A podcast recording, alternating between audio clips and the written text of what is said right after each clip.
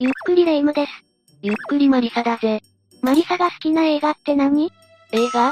いろいろあるけど、私はダントツで海猿が好きよ。聞いておいて人の答えは聞かんのかい。海難救助という難しい使命に立ち向かう姿がかっこいいの。あの映画を見て海上保安庁のファンにもなったわ。巫女の仕事を辞めたら私も保安官になりたいぐらい。全く泳げないけど、泳げないならむしろ足を引っ張るからやめておけ。それに楽しいことばかりじゃないぜ。仕事なんだからわかっているわ。大変なだけじゃなく、やっぱり霊と遭遇することもよくあるんだよ。そうなの？どんな霊と遭遇するの？じゃあ今回は海上保安庁や海上自衛隊が遭遇した恐ろしい怪奇体験6選を話すぜ。ドキドキ。海猿も何かと大変なのね。よろしく頼むわ。第6位は、宴会をする霊だ。宴会する霊って一体何？これは海上保安官を目指す海上保安学校での話だ。教場みたいにそんな学校があるのね。駅に集合するとバスで学生たちは山奥へと運ばれていったらしいんだ。山奥？海上保安学校なのに？ああ、この学校は山と海の狭間にあったらしいぜ。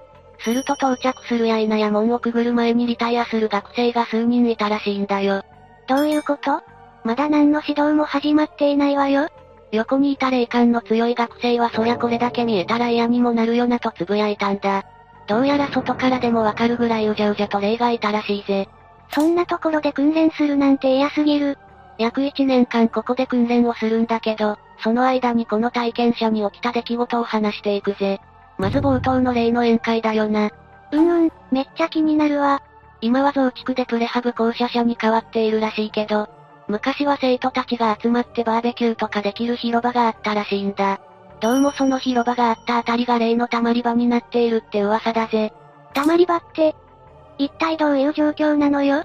夜、広場があったあたりを通りかかると楽しそうな笑い声が聞こえてくるらしいんだ。だけどこちらが例の方を見ると睨みつけてくるそうなんだ。私たちの楽しい時間を邪魔するなってことなのかしら？あとは屋上の洗濯を干せるスペースにも霊が出ると評判だったらしい。洗濯物の間をくぐり抜けながら霊が笑いながら駆け回っているって噂だぜ。どんな状況？でも印象的なのはなんだかどの霊も楽しそうじゃない？笑っているって目撃情報が多いんだよな。どうして笑っているのかしら？海上保安学校はそんなに楽しかったのかしら？それもあるかもしれないけど、ストレスで壊れてしまった可能性もあるよな。人って心が壊れるとこうやって笑い出すこともあるっていうものね。もし、心が壊れての笑いなら闇が深いかも。実際にこの学校の屋上から自決で亡くなった人もいたようだからあり得るよな。体験者が一番怖かったのは霊ではなくクラスメイトだ。え？クラスメイト？どういうことなの？クラスメイトが部屋中にお札を貼りまくったらしいんだよ。何十枚とあったらしいぜ。そのクラスメイトにも霊が見えていたんじゃない？でも訓練も諦めたくないからお札で対抗しようとしたとか。思わぬところからお札が出てきてビビった思い出が一番印象的らしいぜ。体験者にとっては見えない霊より見えるお札の方が怖かったのね。第5位は、謎の足音だ。今度は海上自衛隊の学校の話だ。海上自衛隊と海上保安官ってどう違うの？海上自衛隊は防衛省所属で、海上保安官は国土交通省に所属だ。海上保安官は海の警察ってことね。そんな感じだな。じゃあ本題に入るぜ。海上自衛隊の学校は江田島というところにあるんだ。だけど江田島には行きたくない。っていう人がいるぐらい。ここは霊が出ることで有名なところらしいぜ。そんなことで有名なのは嫌ね。ここは旧海軍兵学校だったからな。そりゃあ色々あったみたいだぜ。だけど霊よりも厳しいのが先輩たちだ。高速で禁止されている時間外の買い出しを命じられこっそり寮を抜け出すこともあったそうだ。バレたら懲罰者だからバレないように全力だ。そうよね、先輩の命令で自分が懲罰なんて食らったらたまったもんじゃないわ。バレないコツは教官の足音を聞き取ることらしい。このコツを身につけてからはこっそり買い出しに行って酒盛りする楽しみを見出していたそうだ。確かに修学旅行気分でなんか楽しいかも。そんなある日、いつものようにこっそり買い出しに行き、酒盛りを楽しんだ後寝ていたんだ。酒を飲んでいい気分で自室で寝ていた頃、廊下から足音が聞こえてきた。日頃から足音を気にしていたから、足音にはかなり敏感になっていたようだ。今、教官が来たら匂いでお酒を飲んだことがバレちゃう？そう思ってドキドキしながら体験者も布団にくるまっていたんだけど、この日の最終点呼は終わってるし、こんな夜中に教官が来ることなんてないらしいんだ。え？それなら一体何？もしかして、これって噂に聞いていた例なんじゃ？そう体験者が思った時、足音は部屋の前で止まったんだ。そしてギーッとドアが開く音がして、足音は体験者のベッドへと近づいてきた。やだ。怖い。どうなっちゃうの？恐怖で体験者は固く目を閉じていたらしいんだ。するとおいとの太い声で体験者を呼んできたらしい。ひー、霊って声出せるの？呼ばれたことで反射的に体験者は目を開けてしまったんだ。するとこの世のものとは思えないような真っ赤な顔をした軍服みたいなものを着た人が、体験者のことを、じっと見下ろしていたらしい。その顔の色からして生きている人間じゃない。と思った瞬間、消えていったそうだ。怖いわね。何を伝えたかったのかしら？わからないけれど、体験者は規則を破って飲酒しまくる自分へ過去の海軍の先輩が、注意に来たのではないかと考えたそうなんだ。それからというものの、卒業まで飲酒はせず真面目に訓練を受けていたら、もう不思議な現象が起きることはなかったらしい。先輩が注意に来たなんてちょっぴり面白いわね。第4位は、護衛艦の幽霊だ。護衛艦って何？護衛艦は敵からの脅威に対応する能力を持っている艦船だ。つまり戦う力も備えているということね。そんな護衛艦で心霊騒ぎがあったんだ。とは言っても今から20年は前のことだからな。そんな前置きをするなんて何かあるの？この護衛艦は横須賀に入港すると、出発時間までは自由に横須賀を散策してよかったらしい。みんなここぞとばかりに酒を飲みに街に繰り出したらしいんだ。そんな中、A という人物が問題行動を起こしたんだ。問題行動って何？ちょうど繰り出した街で交通事故があり、女性が亡くなってしまったところに出くわしたんだ。その時酔った勢いもあり、その遺体に常識では考えられないことを A はしたらしい。仲間たちに止められしぶしぶ A は女性から離れて船へと戻ったそうだ。え？何？一体何をしたのよ？その辺は察してくれ。そして異変は A が船へと戻る時に起きたんだ。A の後ろに女性がぴったりとくっついていたらしい。お前女を連れて行く気か？と当番に言われたけど、言いがかりをつけるな。と A はブチギレた。そして出港したその船では女性の霊の目撃証言が絶えなかったというぜ。その女性ってやっぱり A が何かした女性？だろうな真っ先に出たのは A のところだったらしいからな。A のところに出てどうなったの？夜な夜な枕元に立って忘れないからなと呟いてきたらしいぜ。こ、怖い。目撃したのは A だけじゃない。他のみんなも船でぼーっと立つ女性を見たりしたそうだ。その後、次の港に着くと A はそのまま失踪してしまったんだ。失踪？それは本当に失踪なの？大丈夫？消されたとかじゃないといいよな。結局護衛艦は霊払いを受け、その後は女性の霊が出ることはなかったらしい。それはよかったわ。だけどな、定期的に女性の声が聞こえたみたいな証言が今でもあるんだよ。噂によると、女性は完全に成仏したわけじゃなく、今もどこかをさまよっているのでは？って話だぜ。まだ女性は許したわけじゃないのね。第3位は、移動する心霊スポットだ。海上自衛隊は自衛隊の中でも自決率が高いらしいんだ。え、そうなの？ただでさえ海の上は浮かばれない例が多いのに、艦艇部隊は移動する心霊スポットと言ってもいいぐらいだ。移動する心霊スポットってすごいわね。これは練習艦隊でミッドウェー海戦後の場所を通った時の体験談だ。この時はフィリピンを経由して日本に帰国する予定だったそうだ。へえ、経由して帰るとかあるのね。ミッドウェー周辺海域を移動中に甲板に出てみた時の話だ。任務に疲れて船の後部でぼーっと海を見つめていると、背後に突然人の気配を感じたそうだ。え誰？誰が来たの？そこにいたのは体験手の見慣れた同期だった。なんだ？びっくりした。だけど、よく見るといつもの同期と様子がちょっと違うんだ。敵が来るぞ。急げ。急に同期が切迫した様子でそう言ってきたらしい。でもどう見ても敵なんて来る気配はないし、ふざけているのかと思ったそうだ。確かに敵が来るなんてよっぽどの非常事態よね。でもその同期は普段は真面目すぎるぐらいの人だから冗談でそんなことは言うキャラじゃないんだ。そう思っていると同期は何を思ったのか、いきなり海に飛び込もうとした。え？危ないわよ。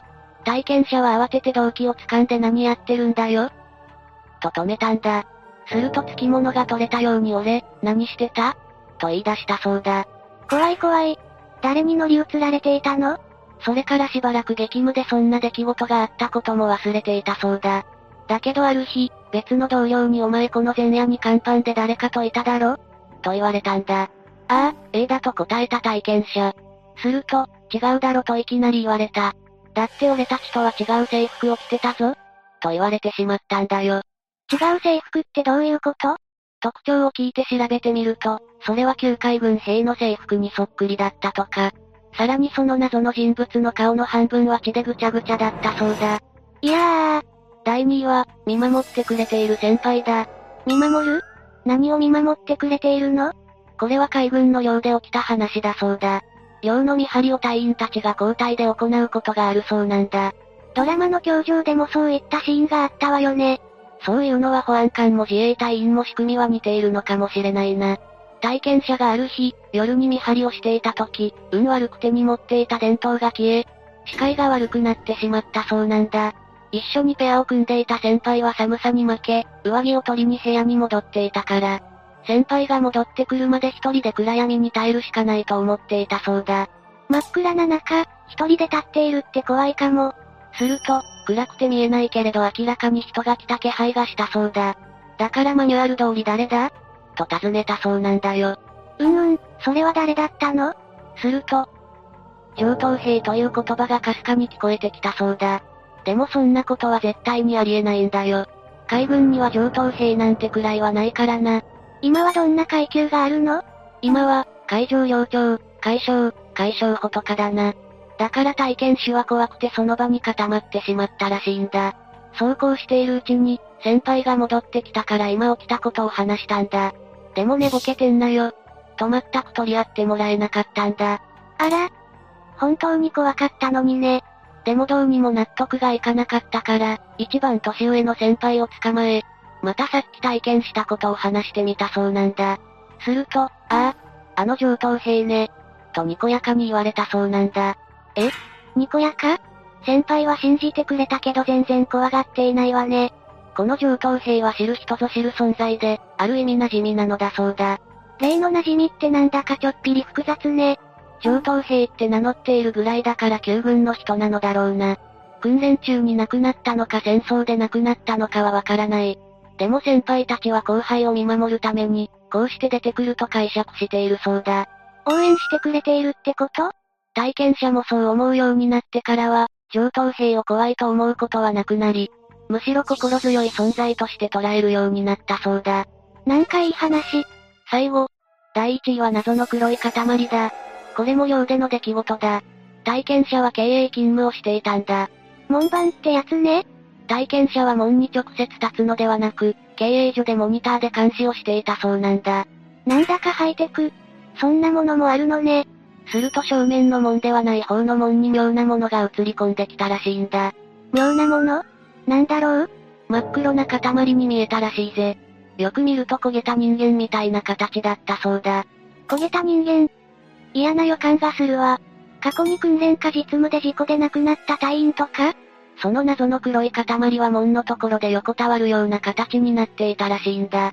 横にいた先輩にこれなんだと思いますか？と体験者は聞いてみたんだ。先輩は人？いや、でも、と判断に困っている様子だったそうだ。やだ、一体何なんだろう。怖いわ。巡回している隊員に無線で門に変なものがあるから見てきてくれと依頼をしたんだ。それを受け、隊員はすぐさまその門のところに向かってくれた。ドキドキ。近くで見たらその正体がわかるわよねだけど、変なんだよ。門のところに行った隊員は何もありません。と報告をしたんだ。モニターにはしっかりと黒い塊は映っているのにな。え？モニターでしかその存在を捉えないってこと？そうなんだ。モニターで見ると隊員のすぐ足元にあるにもかかわらずだ。騒ぎを受け、他の隊員も経営所に集まってきたそうだ。でも現場の隊員に見えていないことからレンズの汚れか？などと言い出し始めていた。それかカメラの故障とか？どうも腑に落ちない体験者はもう少し前、と現場の隊員に呼びかけたんだ。ここですか？と隊員は一歩前へと踏み出した。やっぱり何もありません。そう現場の隊員は答えた。うんうん、やっぱり機材の故障？いや、モニターにはしっかり映っていたんだ。現場の隊員が一歩踏み出したことで、その黒い塊がぐにゃっと曲がっていることが、え？え？隊員が踏んでるってこと？でも見えてないんでしょ？驚いて全員で現場に行くとやっぱり何もない。またモニター前に戻るともう黒い塊はなくなっていたらしい。一体何だったんだろう？それから数日後、寮の真裏の古い民家が全焼する火事が起きたんだ。中からは丸焦げになった遺体が見つかったそうだぜ。虫の知らせ的なやつだったってこと？これでランキングの紹介は終わりだ。めちゃくちゃ怖い話ばっかりだったわ。海猿になるのも大変なのね。心霊現象ばかり起きるわけじゃないけどな。もちろん訓練や実務の方がよほど大変だと思うぜ。でも移動する心霊スポットなんでしょ？移動する心霊スポットってものすごいパワーワードだよな。心霊スポットってだけで十分怖いのにずっとついてくるなんて嫌よ。そうだよな。だから中には実務ではなく心霊現象に心が折れて、海上保安官や海上自衛隊になるのを諦める人だっているんだよ。それかお札を貼りまくって耐えるんでしょ？どれを選んでも壮絶。中には心霊体験を一切することなく普通に働いている人もいるから、みんながみんなってわけじゃないからな。鈍感な方が幸せってこともあるわよね。今回の話はここまでだぜ。最後までご視聴ありがとうございました。